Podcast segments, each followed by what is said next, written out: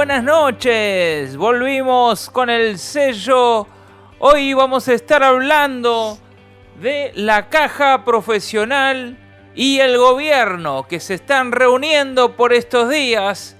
Se están reuniendo a ver si encuentran este, una solución al gran problema económico que tiene la caja profesional y que obviamente este, afecta a miles de uruguayos que han hecho sus aportes por muchos años y que ante la situación presente ven su futuro muy incierto. Entonces, el actual gobierno de la caja profesional y el gobierno de nuestro país están buscando juntos una solución. Una solución para este problema. Y vamos a estar hablando de esto. Muy buenas noches, María. Muy buenas noches Nacho y muy buenas noches a toda la audiencia de SOFM. Así es, eh, ya habíamos hablado de este tema, recuerdo que habíamos traído una invitada, eh, que si nos está sintonizando le mandamos saludo y pronta recuperación. Eh, y bueno, volvemos a, mencionarlo porque ahora se presentó justamente un proyecto, ¿verdad?, con medidas posibles a tomar a el Ministerio de Trabajo y Seguridad Social, su director eh, Pablo Mieres. Es así, vamos a estar hablando de eso. Importante que se estén tomando medidas, que se estén pensando en soluciones este, para resolver este problema. Pero si la gente que nos escucha, María, se quiere comunicar y quiere darnos su opinión, ¿cómo lo puede hacer? Como siempre, al 094-929-717, que es el WhatsApp, nos puedes mandar un mensajito allí con este, tu comentario. Luego también podés este, descargar la aplicación de Play Store, em, la aplicación de radio este, de em, SOFM, señal SOE, para poder conectarte y también que ya te quede este, en tu celular o donde lo descargues para que puedas escuchar la radio este, siempre. Y fácil, siempre y fácil. ¿eh? Porque viste que la radio a veces eh, ya fue, ya fue la radio. Hoy en día la radio es el celular, el celular es la radio, es como que todo en uno. Es verdad, es más este, práctico, ¿no? Es más práctico. Entonces ahí desde el celular bajás del Play Store SoFM o señal SOE, no me acuerdo cómo, cómo dice. Sí, SoFM. SoFM, lo descargas y solo con un, un clic estás escuchando la radio a la hora que quieras. Y como todos los celulares o casi todos tienen internet, en el mismo celular, lo puedes escuchar así estés viajando, en casa, en el trabajo, en la hora libre, donde quieras. Sí, y así puedas estar en cualquier parte del planeta, ¿no? Porque lo puedes bajar. Tienes internet, lo bajas ahí, lo Donde quieras. Em, y puedes escuchar la radio, eh, bueno, de acuerdo a la programación de horario que haya. Em, interesante y que puedas tener esa aplicación en tu celular porque siempre hay contenido de mucha bendición a lo largo de todo este, el horario que SOE tiene su programación, ¿verdad? Es así, pero además de todo, vos nos decías que se pueden comunicar por Facebook, Instagram. Como siempre, el sello del día tiene su página en Facebook que se llama El sello del día. Eh, también tenemos en Instagram una página que se llama Sello del Día. Ahí nos pueden eh, seguir, nos pueden poner su comentario y donde vamos subiendo videitos este, cortos Em, que pueden darle me gusta o dejar su comentario. Un lujo, pero además de todo, María, ¿qué viene a continuación? Como siempre, a continuación tenemos el segundo del humor. Para arrancar, para meternos de lleno en el tema, arrancamos con humor. Y hoy tengo un chiste que dice así. ¿Qué, qué, querés decir con eso? Para, para meternos en el tema arrancamos con humor porque es un, es un tema que trae humor. No, no, no, no es un tema que trae humor porque es un tema muy serio. Eh, pero es importante tener la... Humor para escuchar el tema. No, no, es importante tener justamente... Viste que en, esta, en, esta, en este horario, no sé si les pasa, pero en este horario como que uno se relaja un poco, porque llega a casa o va camino a su casa o está por cocinar. Entonces no sé si te pasa, pero cuando estoy por cocinar me gusta poner música, me gusta poner algo que, que me motive. Claro. ¿No? Y bueno, y está bueno que en este horario podamos empezar con, algún chiste porque entras en sintonía. ¿eh? Antes de concentrar la mente en algo serio, me distiendo y me río un rato. Te distendés, te reís un rato, generas un poquito de endorfina, este, tu cuerpo ya entra en una sintonía diferente. Impecable. Bueno, que venga entonces. Viene, viene el chiste y dice así. Ya sé por qué estoy engordando. Así ¿Ah, es el shampoo. No me digas. Hoy me di cuenta que dice para dar cuerpo y volumen. Ah, y así que desde hoy voy a usar el jabón de lavaplatos. ¿Por qué? Porque dice disuelve la grasa hasta las más difíciles.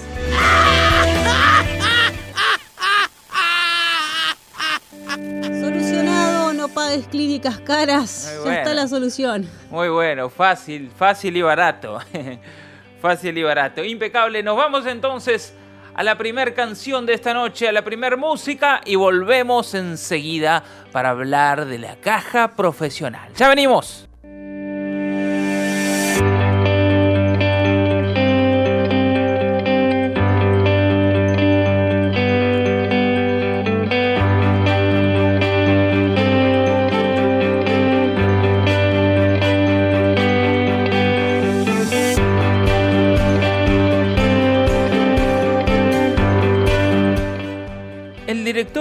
Caja de Jubilaciones y Pensiones de Profesionales Universitarios se reunió en estos días con el gobierno para avanzar en una solución a la crisis económica que enfrenta el organismo y acordaron la creación de un grupo de trabajo conjunto que tendrá un plazo de entre 3 a 4 semanas para encontrar una salida. Si bien la reunión con el gobierno fue calificada como muy buena por parte del vicepresidente de la caja, aún hay un tema que preocupa a las autoridades del organismo paraestatal. La situación precisa, la, perdón, la institución precisa aproximadamente 550 millones de dólares para seguir funcionando hasta que comience a dar rédito las medidas de rescate. En relación a la posibilidad de que sea el Estado el que aporte el préstamo, las fuentes señalaron que desde el gobierno no lo descartaron. La inquietud no es nueva para la caja profesional. Entonces así arrancamos, hay una reunión, hay un problema económico muy grande muy grande y que nos afecta a los uruguayos, pero también eh, es un tema que no, no empezó ahora, ¿no? Eh, es una historia que viene de muchos años y creo que es positivo. Esperemos que encuentren la solución en esas tres semanas que propusieron. Pero creo que es positivo que por lo menos se esté tratando el tema y buscando una salida. Sí, de hecho sí, este, el agujero negro le llaman, ¿no? Porque 550 millones de dólares es mucha plata. Eh, y bueno, tienen la esperanza de que el gobierno eh, resuelva o les preste ese dinero para poder justamente eh, solventar o darle liquidez a la caja hasta que la caja empiece a dar ganancia. es así. Al día de hoy no tiene, no tiene cómo este, seguir.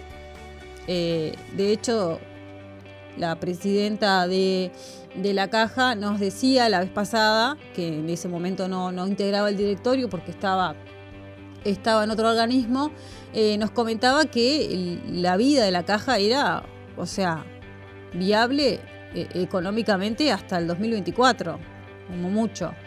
No había este, una posibilidad de, eh, de que pudiera sobrevivir más allá de, de, este, de ese periodo porque justamente lo que se recauda de la caja hoy en día, eh, de cierta forma, está financiando a los que están jubilados por la caja.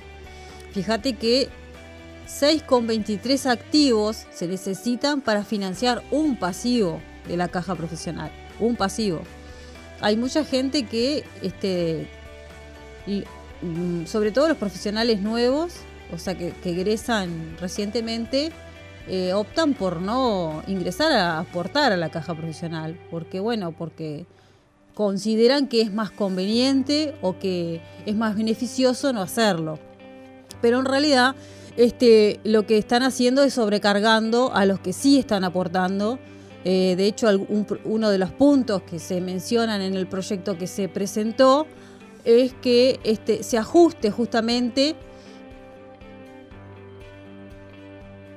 que se ajuste justamente la tasa, eh, digamos, de los que están aportando y se pueda subir entre mil y dos mil pesos em, la cuota, digamos, que ya aportan para poder, eh, bueno, recaudar un poco más y que se pueda este, conseguir ese dinero que se precisa justamente para pagar las jubilaciones este, que la caja emite de aquellos profesionales que sí aportaron y aportaron mucho y que justamente tienen su derecho legal de cobrar la jubilación en tiempo y forma, como todos los que, los que lo han hecho así.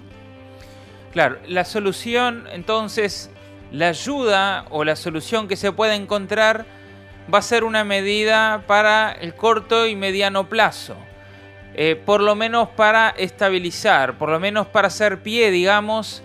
Y después, bueno, habrá que pensar en el largo plazo otra medida este, u otras medidas, pero por lo menos es para salvar eh, la caja profesional en el corto y mediano plazo. Para eso, entonces, una de las opciones eh, y que genera un poco de entusiasmo es que haya un préstamo estatal para por lo menos hacer frente eh, a esta situación en el corto y mediano plazo. Y para eso, para eso acordaron la creación de un grupo de trabajo conjunto que tendrá un plazo entre 3 a 4 semanas para encontrar una salida.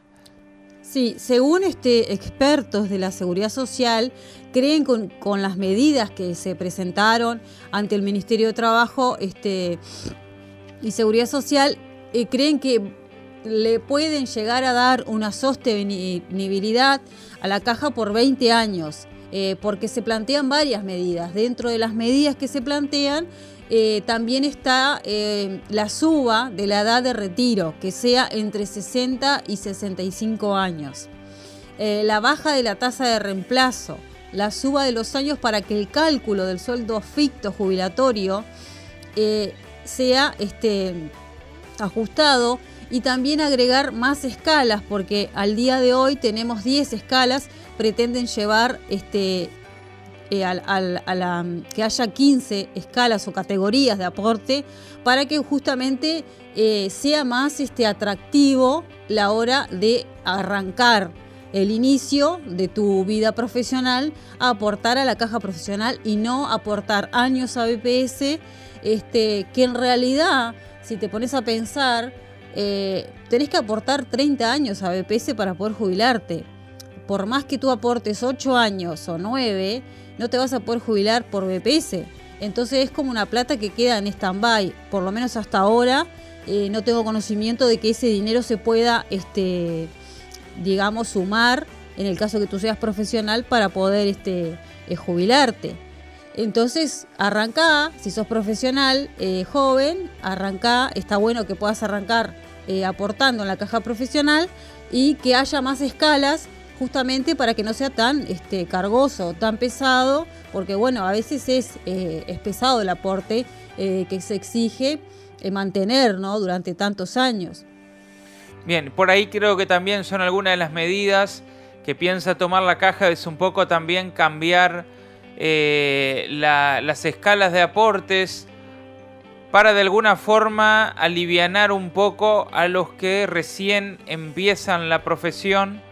Este, y entonces tiene algunas medidas. Pero de las medidas que mencionabas también, no solamente son medidas importantes para eh, ayudar o para salir de esta situación que enfrenta la caja profesional, sino que también algunas medidas son bastante lógicas considerando que ha habido un cambio demográfico en la sociedad, no existe la misma expectativa de vida y, eso también, o sea, amerita también por ese lado hacer algún ajuste, por ejemplo, la edad de jubilación este, y alguna otra medida más. Que de hecho este, está la reforma de seguridad social este, se ha hablado mucho, se ha estudiado mucho todo este tema y está este, justamente en, bueno, en, en, lo, digamos en la agenda del gobierno eh, poder darle solución no solamente a la caja profesional, sino lo que es BPS. Se han planteado, se han buscado muchas soluciones y creo que se siguen buscando,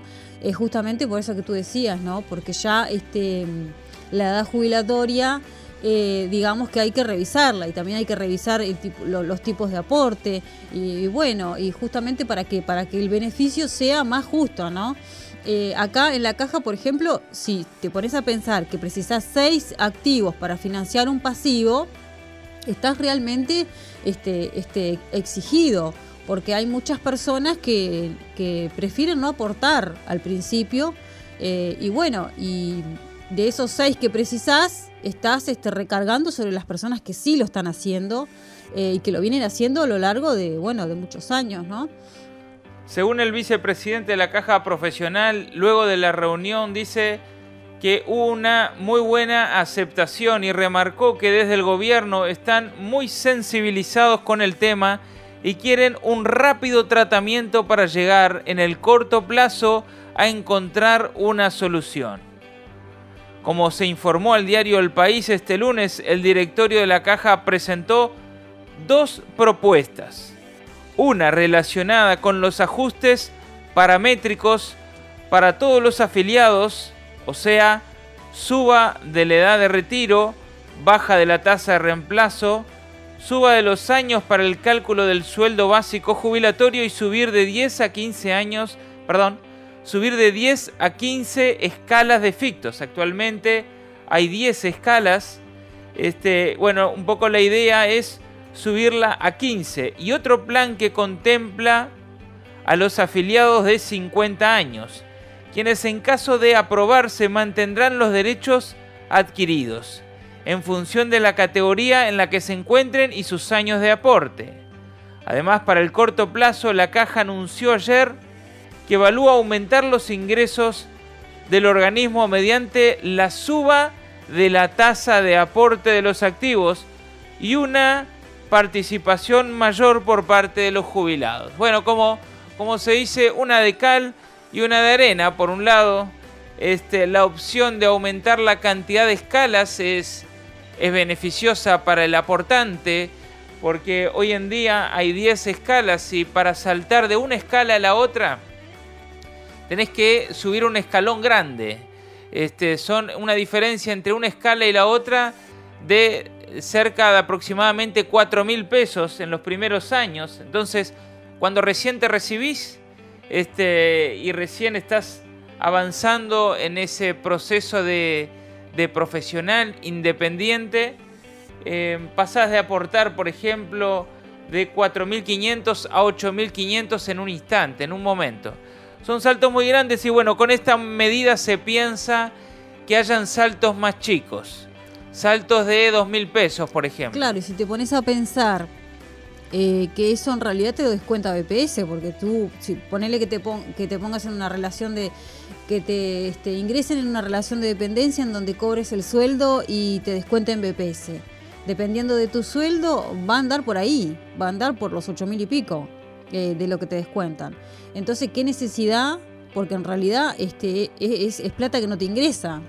Sí, bueno, la gente cuando, cuando, cuando está justo el tema, como nos pasa a casi todos los uruguayos, cuando vive muy apretado, saca la calculadora, afina el lápiz y eh, hace el cálculo más mínimo para...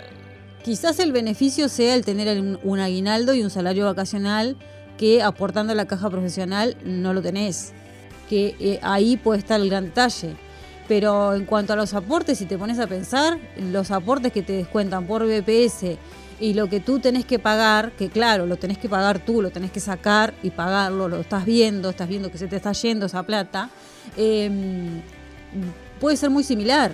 Bueno, conozco gente que está en otra situación económica, pero que aportaba como dependiente y como le sobraban algunos pesos, decidía también aportar a la caja profesional. Hacía los dos, los dos aportes. Como dependiente era obligatorio porque trabajaba como dependiente, pero además tomó, como tenía una buena ganancia, tomó la decisión de aportar a la caja profesional también para tener una mejor jubilación. Claro, está bueno sí que se contemple el derecho adquirido de los este, mayores de 50. Eso eh, creo que está, está muy bueno justamente ¿por qué? porque le queda un poco para jubilarse. Imagínate, si tenés este, 50 eh, o más de 50, ya viniste aportando, viniste con un régimen de, poder, de poder este, venir en carrera, decir, bueno, me voy a jubilar con tanto, no es justo que de la noche a la mañana este, te cambia. Te cambia en el asunto, ¿no? Entonces, eso, eso que, se, que se contemple en el proyecto que se presentó es algo muy positivo.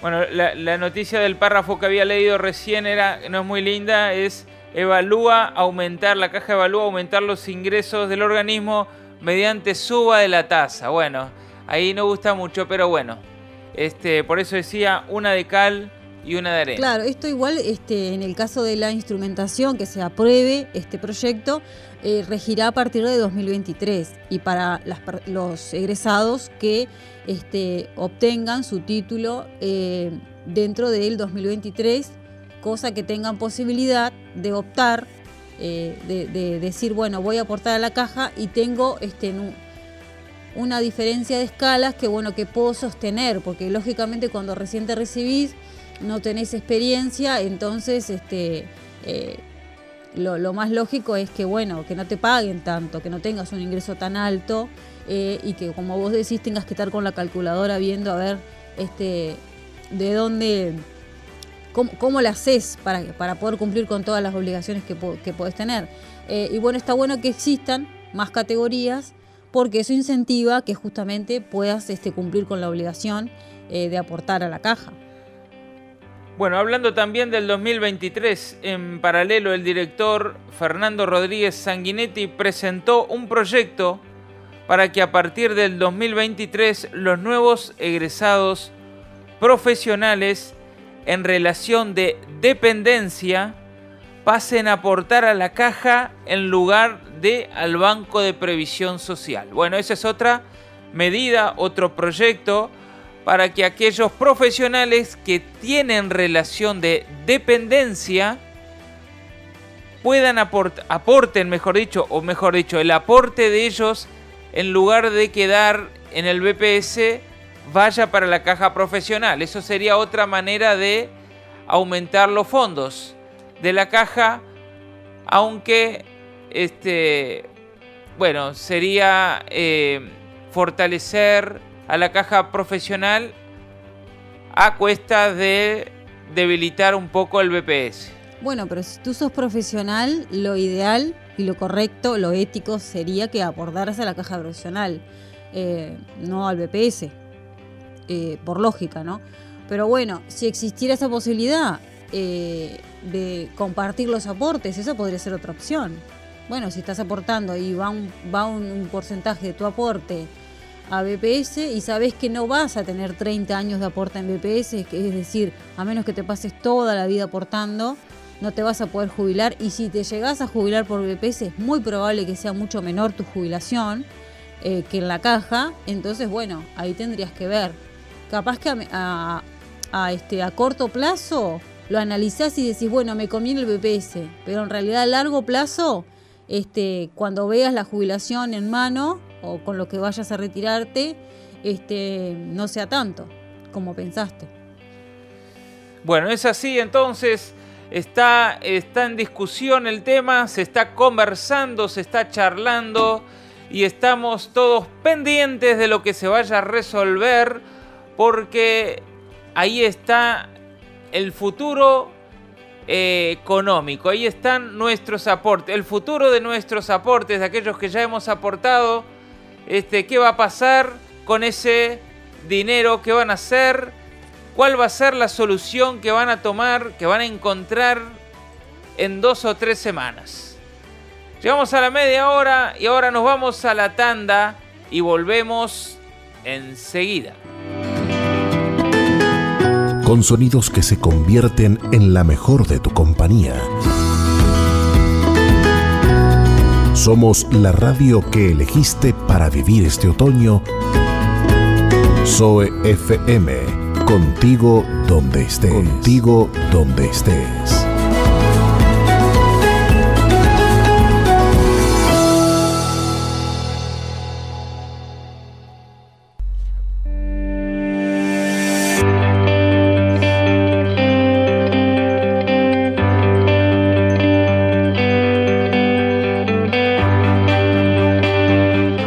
Recién que una de las propuestas de Fernando Rodríguez Sanguinetti tenía que ver con eh, la cantidad de profesionales que aportan en régimen de dependencia, no hacen uso de la profesión, están como dependientes. Eh, bueno, que estos todos estos aportes de profesionales dependientes se vuelquen, se volcaran al BPS. Esa propuesta implicaría que el BPS resigne 2.000 trabajadores aportantes por año, unos 60.000 profesionales nuevos para la caja jubilatoria a, a 30 años. Según cálculos de, de Rodríguez, lo que para la caja implicaría una recaudación de aproximadamente 3 millones de dólares en 30 años. Sí, este mm, uno de los de los este, de las propuestas que Romero em, había manifestado y que capaz este no no es de las que más este eh, digamos eh, popular sea em, es porque eh, lo que planteaba era que em, aquellos profesionales que declaran la libre el, no ejercicio de la libre profesión eh, se pueda de alguna forma eh, rever cada dos años este, a través de una declaración jurada, ver en la situación en la, que están, porque puede cambiar justamente su situación de un año a otro, em, para que pudieran aportar, pudieran aportar este, también eh, un promedio de unos 4 mil pesos mensuales eh, a la caja em, y, que, de esa forma, bueno, estuvieran contribuyendo, ¿verdad? Este, no es solo el hecho de, bueno, está, declaro, eh, tengo una profesión y me declaro en, no ejercicio y ya está, este, no aporto y listo. Bueno, no.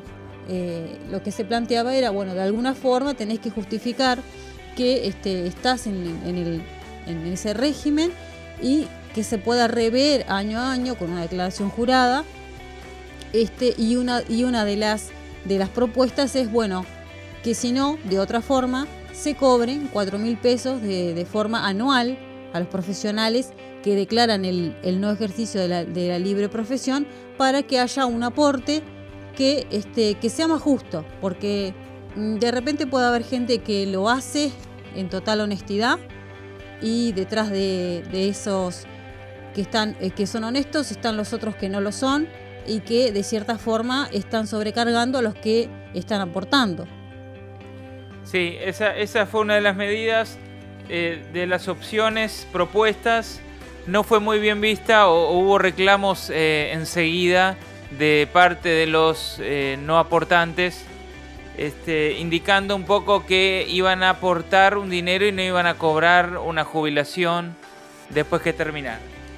Este, hablando del préstamo del Estado, en caso que se consiga la autorización que el Estado brinde como solución el préstamo solicitado, hay una planificación, hay un, eh, una meta de devolver el mismo en 10 o 15 años ese dinero este, que ingresa eh, de acuerdo al dinero que va a ingresar de los nuevos cotizantes. Eso planteó el director. Este, después también eh, estaba el otro plan que se refería, eh, el otro plan que se propuso que se refería a las 15 escalas de aportes. En vez de 10, 15. Este, en la reunión se acordó la creación de un grupo de trabajo que estaría conformado por tres integrantes de la caja profesional y por tres representantes del gobierno. Aún no estaría definido quiénes serían los miembros del grupo desde la caja profesional.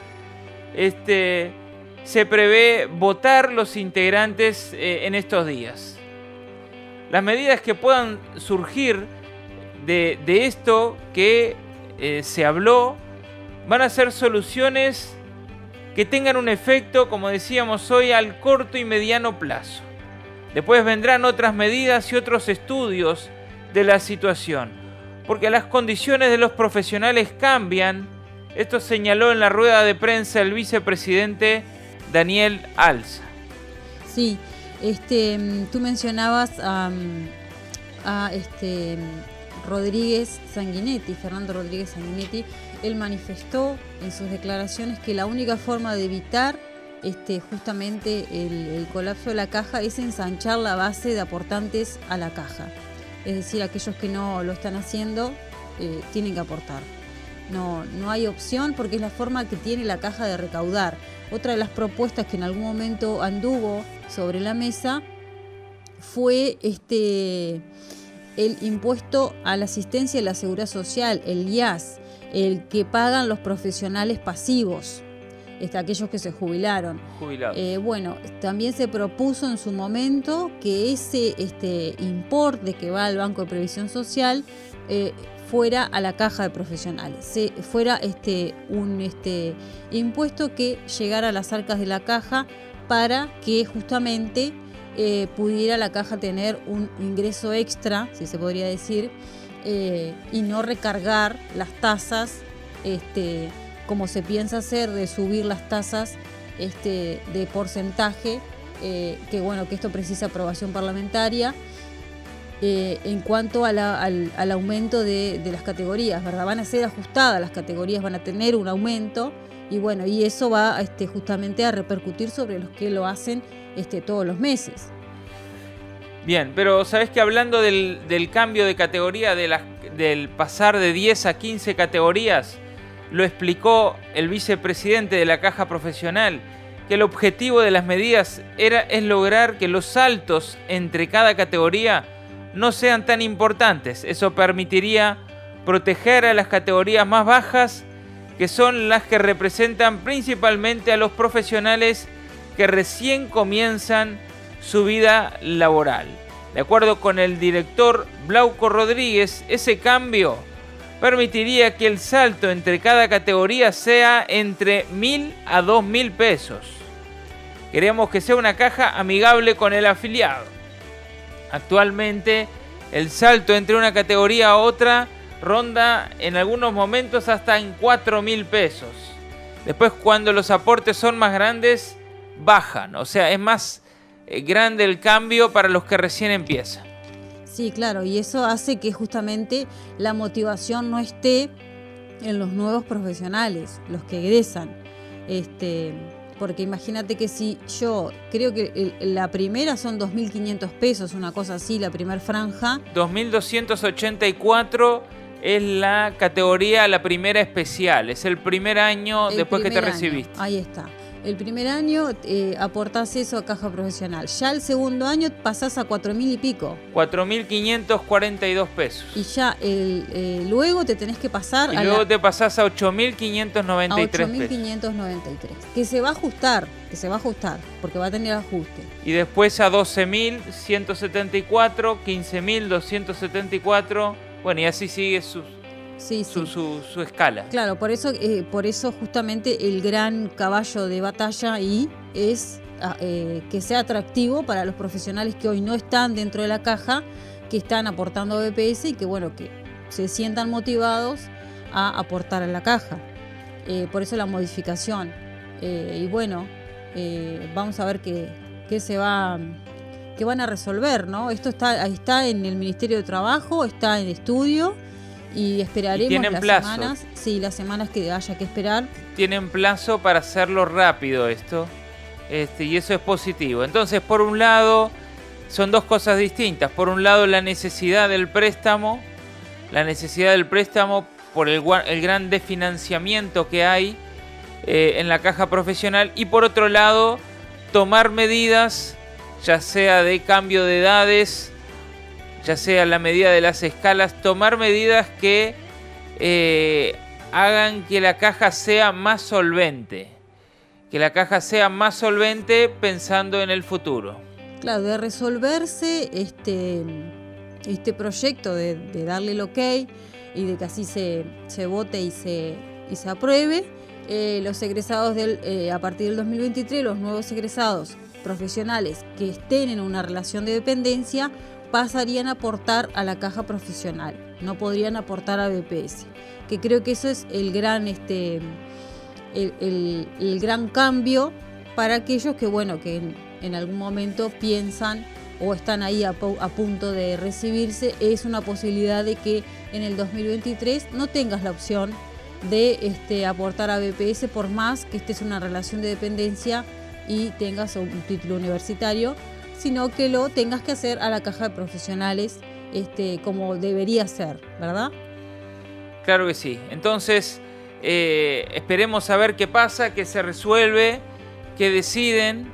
Eh, en, en el corto plazo probablemente tengamos un nuevo programa sobre este tema cuando la solución esté tomada para traer información de cuál va a ser el, eh, cuáles fueron las decisiones que se tomaron y cuál va a ser el futuro en este sentido. Sí, así es. Este, esperemos que, es lo que se resuelve, porque involucra a muchos este, profesionales, a muchas personas que todos los meses están aportando y que lógicamente eh, la mayoría de ellos quiere llegar a su fin y decir, bueno, voy a cobrar mi jubilación. Voy a cobrar mi jubilación. Porque tuve todo este tiempo aportando con ese motivo.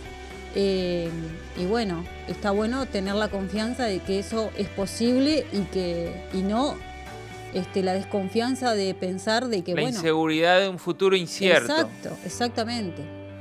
Este, bueno, esperemos que eh, las decisiones sean para bien de todos y también no solamente el tema del préstamo, también que la caja profesional en su reorganización, en las nuevas medidas que tome, tenga solvencia como para poder pagar el préstamo eh, y poder reestructurar la caja de forma que no se vuelva a repetir el problema, que no sea una solución pan para hoy y hambre para mañana, que no sea solamente un préstamo para poder eh, salir adelante cinco años más y que después haya que pedir otro préstamo, sino que haya una reestructura financiera y que la caja pueda encontrar este cuerpo, pueda encontrar este, eh, una solvencia para eh, pueda tener vida propia y no dependa no depender hablando del futuro eh, de ayudas externas. Y bueno eso este, estará en manos de los del directorio de las personas que son elegidas este, para justamente llevar soluciones al tema y por eso la importancia de que se involucren, no solamente profesionales jóvenes, sino también hay, hay, posibilidad de que algún profesional integre, algún profesional jubilado integre eh, parte del directorio, que eso también este, es bueno, eh, para que se involucren todos los, actores que, que, justamente que perjudican o benefician este sistema, ¿no? porque a veces decís, bueno, te aporto y me deslindo, pero en realidad creo que tendría que ser una participación más activa para que justamente eh, se sepa y se sea transparente con, lo, con el dinero que, que todos los profesionales están aportando, ¿no? Muy bien, llegamos casi al final del programa, se nos fue un programa más, se nos fue un programa más, este, con toda la alegría trajimos información nueva para transmitirte. ¿Tenés algún saludo que mandar, María?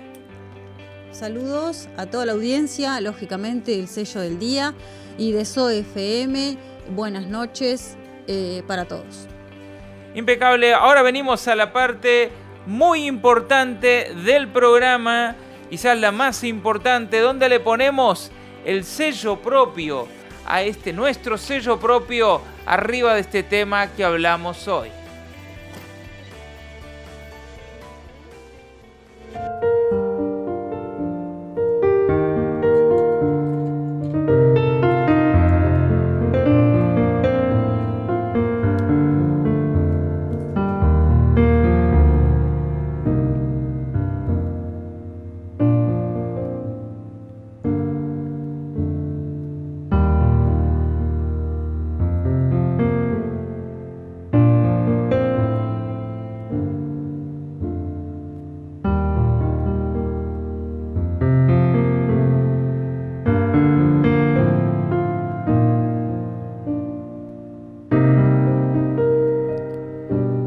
Se aporta a las respectivas jubilaciones en el presente y con ese dinero se usa para pagar las jubilaciones de otros.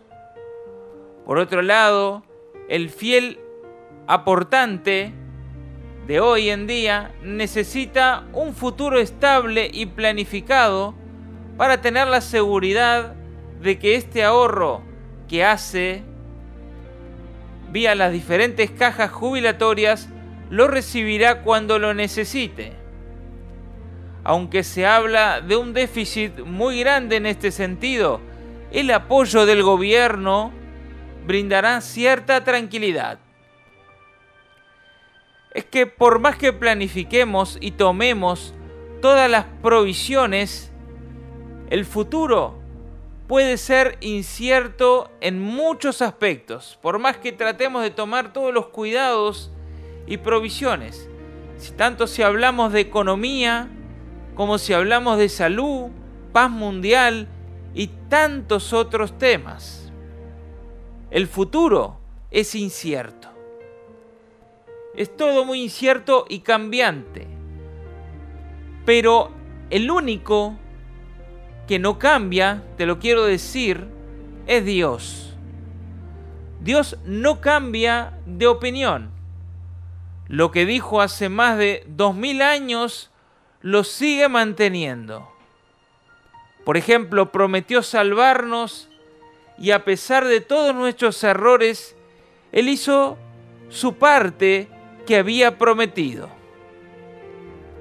Aunque no lo ves, Dios está cerca, pero no se va a meter en tu vida a menos que se lo permitas, porque respeta una ley que Él mismo determinó y que se llama libre albedrío. La mejor manera de asegurar tu futuro es acercarte a Dios, abrirle tu corazón y dejarlo que Él entre y participe contigo de tu vida. Mucha gente no quiere creer en Dios porque no le ve, pero cree en el efecto supersticioso de una cinta roja que no habla y no siente. Dios es una persona. De hecho, según la Biblia, nosotros fuimos creados a su imagen y semejanza. Nuestra relación con Él es parecida, por ejemplo, a un adolescente que se va de su casa porque cree que puede vivir solo. El padre le aconseja, le habla, le reta, pero este igual se va. Como el padre lo ama, no piensa en la opción de obligarlo en contra de su voluntad a quedar cerca de él. Entonces lo ve irse y se propone esperar su regreso. En ese viaje el joven se golpea, se lastima, hasta que aprende que el mejor lugar es en casa junto a su papá. Dios no te va a obligar a venir a su presencia, pero seguro te está esperando. Acércate a Dios y no te vas a arrepentir. Habla con Él a solas, que Él siempre te escucha, te entiende y te ayuda. Acércate a Dios como un amigo, un padre amigo. Contale tus problemas, habla con Él, abrile tu corazón y Dios te va a escuchar. Y en esa relación de intimidad que podés llegar a formar con el mismo Dios creador del universo, a partir de ahí y con respeto a tu voluntad, Él te va a guiar. Te va a guiar en amor, pero te va a ir bien. Deseo muchísimo que Dios te bendiga y hasta la próxima. Hemos puesto el sello del día. Martes y jueves, 20 horas, por Zoe. Por Zoe. Por Zoe.